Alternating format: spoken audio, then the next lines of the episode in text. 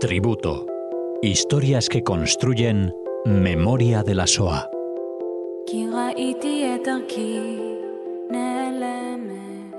Hola oyentes de Radio Sefarad, volvemos a encontrarnos con Cecilia Levitt para seguir rindiendo tributo y homenaje a estas figuras que han sufrido la Shoah. ¿Qué tal, Cecilia? Hola, Jorge, buenas tardes. Bueno, hoy vamos con un personaje que realmente eh, eh, impacta porque no solamente que ha sido una niña durante este proceso, sino que ha dejado reflejados sus pensamientos y sus sentimientos por escrito, ¿no? Así es, Jorge. Quiero contaros que en el 2009 yo buscaba eh, información acerca de una niña húngara. Necesitaba para armar un guion para, bueno, para eh, homenajear a nuestro querido Jaime Bandor, sobreviviente de Hungría, y necesitaba la vida de una niña húngara. Y recuerdo cómo en aquellos años la encontré, digamos, ¿no? y tal cual escribí un correo a mis compañeros eh, la encontré, ¿no? Aquí está. En aquellos años el diario estaba en inglés, lo compramos y lo que hicimos fue traducir el diario a lo largo prácticamente de un mes y con esa información armamos nuestro guion. Inclusive quiero contaros que pedimos los derechos a Yad Vashem para poder traducir este diario al español, porque lo teníamos hecho, y lo presentamos en una editorial y luego el proyecto quedó y no lo, no lo pudimos llevar a cabo. Pero en el 2016 este diario íntimo de Eva Heyman sale a la luz con el título de He vivido tan poco, con el prólogo del Viralindo y por la editorial eh, eh, la palabra extrema. Eh, el diario, como tú dices, bueno, nos deja un testimonio para mí impresionante. Yo, puede ser que hasta se me quiebre la voz al hablar de Eva, ¿no? Porque Eva es tan solo una niña de 13 años y yo con ella, la verdad es que voy a dar voz de alguna manera a todos los niños de la Shoah. Eva es una niña de 13 años, es húngara, eh, había nacido el 13 de febrero de 1931 en Oradea. Podemos decir Oradea o Nagibarad. Oradea pertenecía a Rumanía. Cuando nace la niña en el 31, Oradea era parte de Rumanía como resultado de la Primera Guerra Mundial. Pero en 1940 se vuelve húngara nuevamente. Eva es hija única y sus padres están divorciados. Eva vive con sus abuelos abuelos maternos. Su padre es un arquitecto llamado Bela Heyman eh, y su madre, Aggie, es farmacéutica. Agui Aggie se vuelve a casar con el escritor húngaro judío Bela Solz. Eh, los abuelos maternos son una familia judía acomodada, no observante, se consideraban patriotas húngaros, bueno, que, que van a criar a su nieta en el confort, podemos decir, de un país al que ellos creen ¿no? Eh, formar parte esencial de la población. Ahora, Eva admira a su madre Agui, pero también la siente lejana. No la va a llamar mamá, sino Agui, así la va a mencionar a lo largo de todo el diario. Agui representa todo lo que ella quiere ser de mayor, aventura, belleza, cosmopolitismo. Agui vive en Budapest junto a su marido, a quien Eva lo va a llamar el tío Vela. Eva lo quiere, lo respeta, inclusive lo admira. Y cuando cumple 13 años, ese día comienza a escribir su diario y saluda al diario como si fuera su amigo más íntimo, ¿no? Como, como esas niñas que, bueno, suplen la soledad con un amigo o una amiga invisible.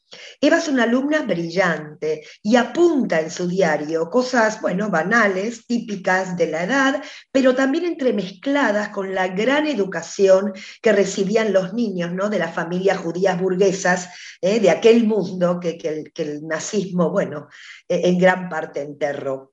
Eva va a escuchar de sus mayores hablar de política, está rodeada de personas que leen los periódicos, que escuchan las noticias en la radio con, con ansiedad. Pero ese día, el día del cumple, ella lista, menciona todos los regalos que recibe. Por ejemplo, la abuela Rice, que es la abuela materna, le regala un abrigo beige de entretiempo y un vestido de tela azul marino. Su padre, un par de zapatos negros con tacón bajo. La abuela Lucha tres pijamas y una docena de pañuelos de color y chucherías. Su tía Lili, que es la hermana de su padre, una cadena de oro. Y es en esa cadena de oro que Eva decide colgar la llave del diario y dice, para que nadie pueda conocer nuestros secretos.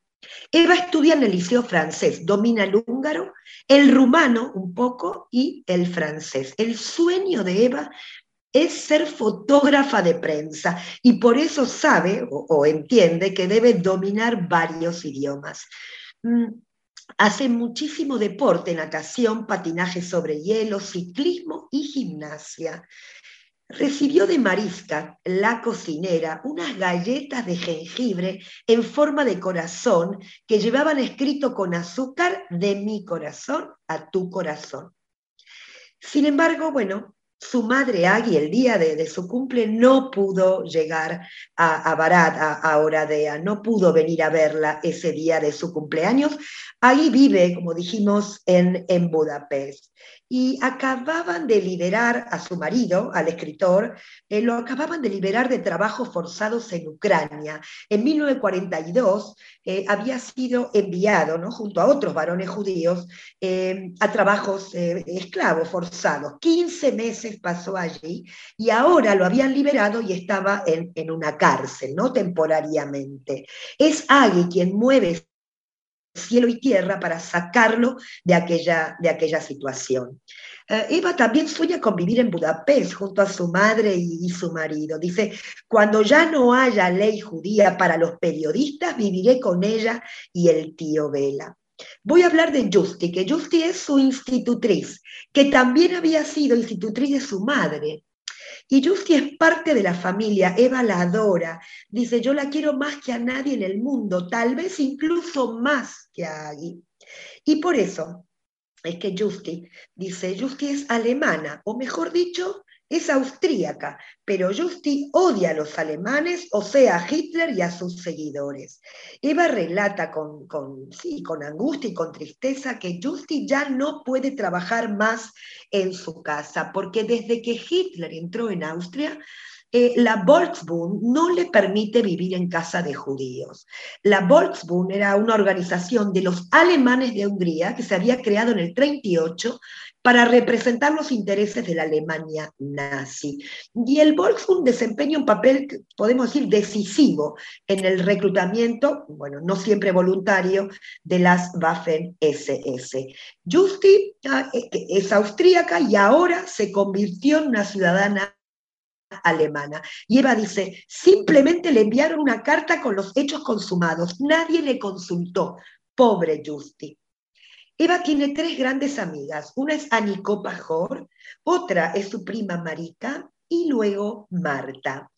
Eh, con Aniko asiste al liceo francés, comparten ricas meriendas, andan en bicicleta, Eva compite un poco con ella por sus notas, eh, son muy, muy unidas. Inclusive eh, Eva llama tíos a los papás de Aniko. Em, y a pesar, podemos decir, de sus 13 años, es una niña muy intuitiva, muy, muy perpicaz eh, y capta ¿no? todo este ambiente de su casa y, de su ciudad. el almirante Horthy, a quien ella menciona, que es el gobernador de Hungría, es un aliado de Hitler y a partir del 38 establece ya leyes antijudías que marginaban a los judíos de la vida social, económica y cultural del país, pero que no llegan a la deportación, es decir, a, la entrega de, estos judíos a los alemanes. En la primera mitad del siglo XX, alrededor del 25% de la población húngara era judía y casi todos, bueno, asimilados y muchos de ellos, como la familia de Eva, ni siquiera eran observantes. Eh, de más está decir que todos ellos fueron impulsores de la industria, el comercio y que aportaron al país periodistas, científicos eh, y artistas. Y Naguibarad ¿eh? o Oradea, como la, queramos llamar, llegó a ser el foco de la nueva poesía y del pensamiento liberal. Y también, por otro lado, la ciudad ofrece eh, una de las muestras más eh, compactas de la arquitectura modernista. Y con mucha angustia, Eva ya cuenta que se llevaron a su amiga Marta. Esto había ocurrido hacía tres años atrás, en el 41, porque a los judíos no nacieron nacidos en Hungría los deportaban a Polonia. Dice, yo no entendía nada porque Marta nació en Aguibarad, igual que su madre y su abuelo, inclusive su abuelo tiene un periódico en la ciudad, pero el padre de Marta había nacido en Bucovina. Poco después de la invasión nazi a la Unión Soviética, el gobierno húngaro deportó a 20.000 judíos que, que no podían certificar su ciudadanía húngara. Y entonces, entre el 27 y el 28 de agosto del 41, 17.000 de ellos fueron masacrados por un comando de la SS, y entre ellos Marta y su familia.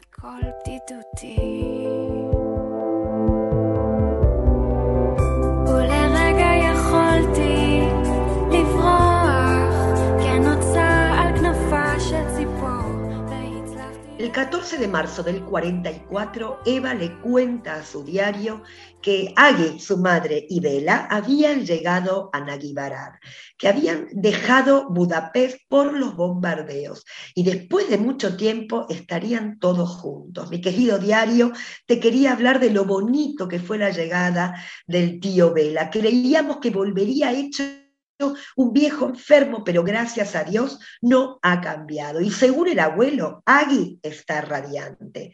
Em, Eva está enamorada, está enamorada de un muchacho que se llama Pista Badas. Es mayor que Eva, acabó el instituto hacía dos años, pero no puede ir a la universidad porque es judío.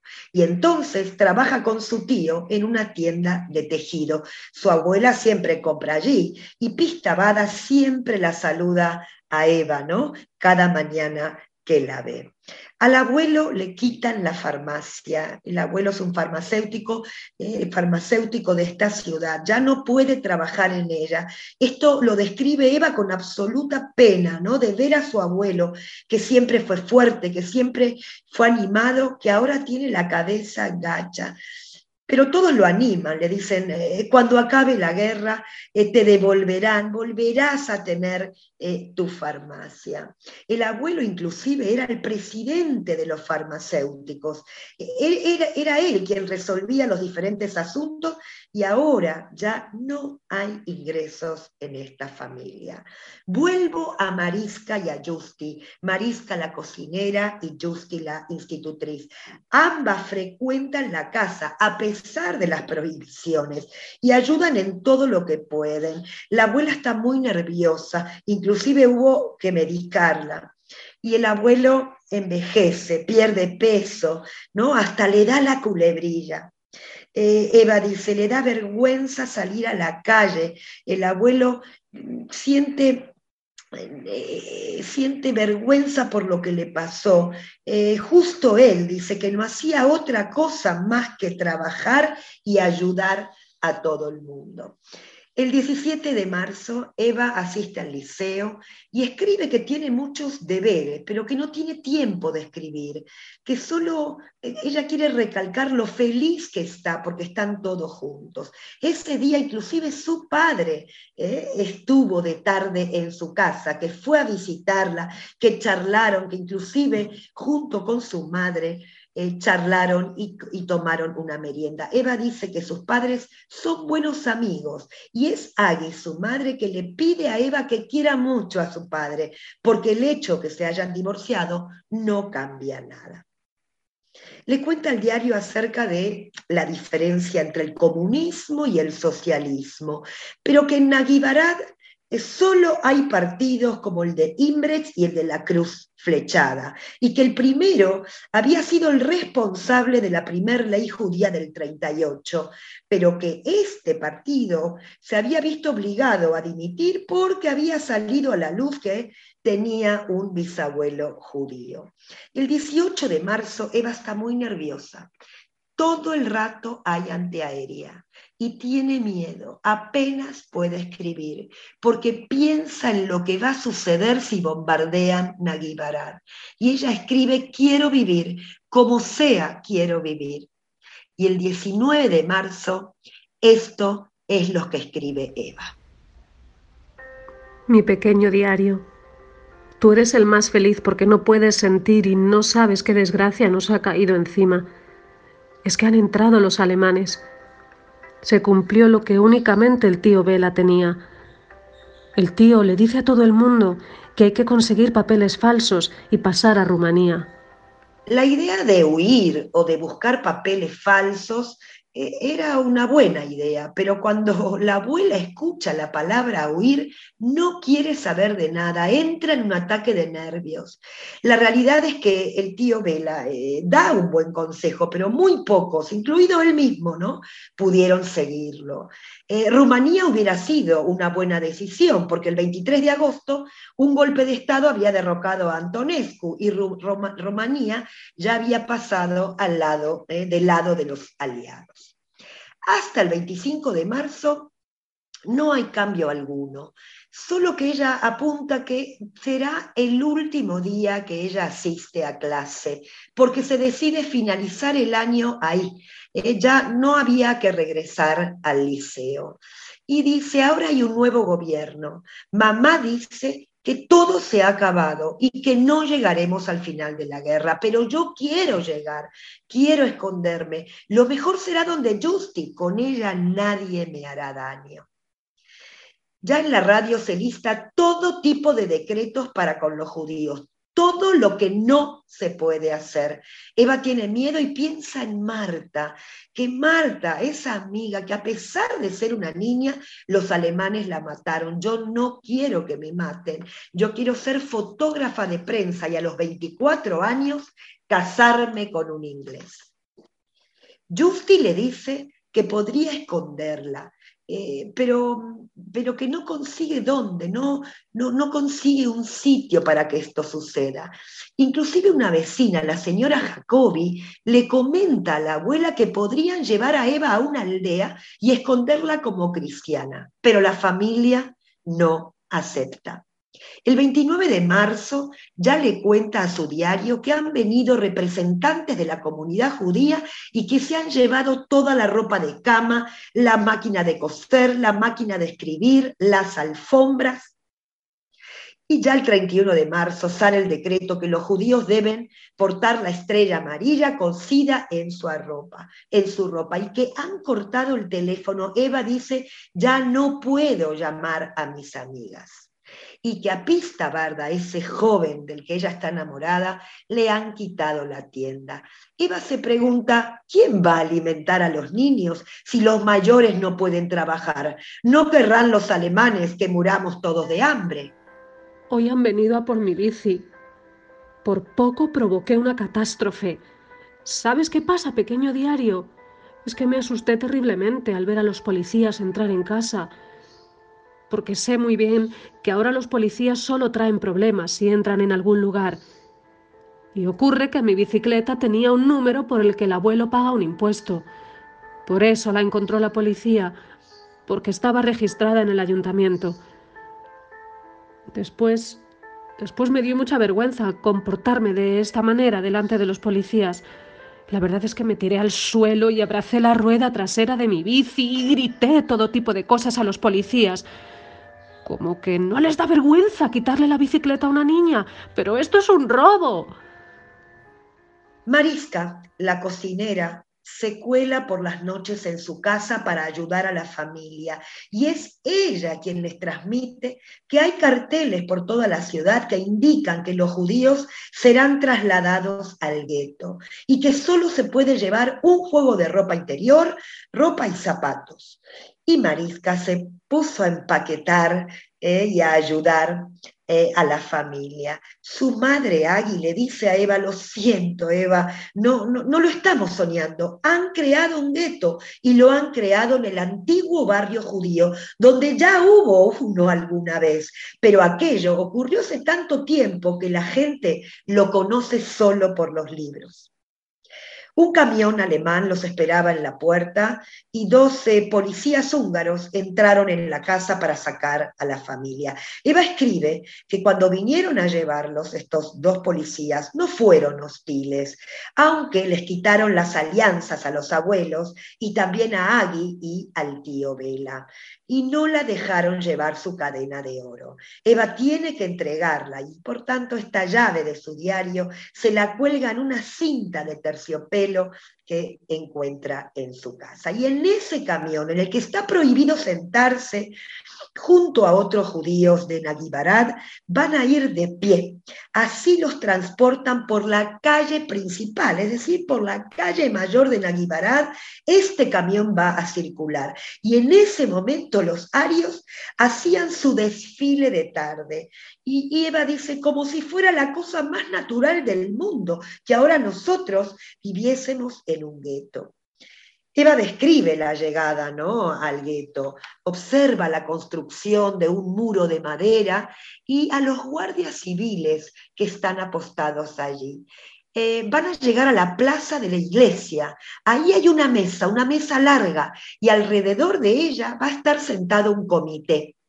El abuelo le dice en voz baja a Vela, le dice que él los conocía a todos, eran todos los señores del ayuntamiento, pero ellos se hacían como si nunca lo hubieran visto. Este comité les asignó un alojamiento dentro del gueto. ¿Y quién estaba en la puerta de entrada? Estaba Pistabadas, este muchacho del que ella está enamorada. La emoción de Eva es enorme, sin embargo escribe que ya nada será como antes. La casa está abarrotada de gente. Eh, a Eva y a su familia le tocó una habitación que había servido de despacho. El ayuntamiento les cortó la luz porque a los judíos no les corresponde luz eléctrica. Según el decreto, 16 personas deben alojarse en una habitación todo lo que ocurre en el gueto a partir del 5 de mayo del 44, Eva lo describe con detalle. Todo es muy cruel. Eva lo describe como horrores. Nada está permitido. Todo lo castigan con pena de muerte. Una vez al día les darán de comer y no se puede salir de la casa a excepción de aquellos que trabajan. El abuelo y Agui trabajan en el hospital porque son farmacéuticos. Eva ya no, puede visitar a su padre. Y Marisca, nuevamente la cocinera, logra colarse por el cerco del gueto y les lleva pan, mantequilla, carne, fruta y leche. Eva y su prima Marisca eh, escuchan ¿no? desde el gueto la campanilla del heladero. Eh, estaba prohibido asomarse por la ventana, pero no está prohibido escuchar. Fuera del cerco el heladero tocaba su campana vendiendo y antes de la guerra Eva bajaba corriendo ¿no? a comprar este cucurucho de limón doble. Y Eva dice, seguro que el heladero se acuerda de mí. Y se acerca al final. Todo se ha acabado. Así lo escribe Eva, dice, nos llevarán a todos. Han dividido el gueto en zonas. Ayer se llevaron a los de la primera zona. Agui fue a buscar al tío Vela, que está en el hospital. Agui quiere que estemos todos juntos. Y Eva escribe por última vez el 30 de mayo del 44, dice mi pequeño diario, yo no quiero morir, yo quiero vivir. Y, su última frase dice, no puedo seguir escribiendo, estoy viendo entrar a Marisca, me inundan las lágrimas. Eva fue enviada en un transporte a Auschwitz junto con sus abuelos, sus tíos y su prima Marika. Su, su madre y Vela estaban escondidos en el hospital cuando esto sucedió. Eva resistió pocos meses en Auschwitz y el 17 de octubre fue enviada a las cámaras de gas. Su madre y el tío Vela sobrevivieron a la guerra. Agui nunca se perdonó el no haber ido con su hija en aquel transporte. Eva entregó su diario a Marisca, a, la cocinera, ¿no? Eh, tan noble que arriesgó mucho por, por ayudar a la familia. Y va a ser Marisca quien, eh, cuando acabe la guerra, entregue el diario a Agui. Bela Solz, el escritor, el marido de Agui, va a fallecer un par de años después de la liberación. Va a escribir un libro que lo recomiendo, se llama Nueve Maletas, que en realidad relata, ¿no? Es un poco la continuidad del diario de Eva. Agui obtuvo el diario de su hija y bueno, y se obsesionó con su publicación.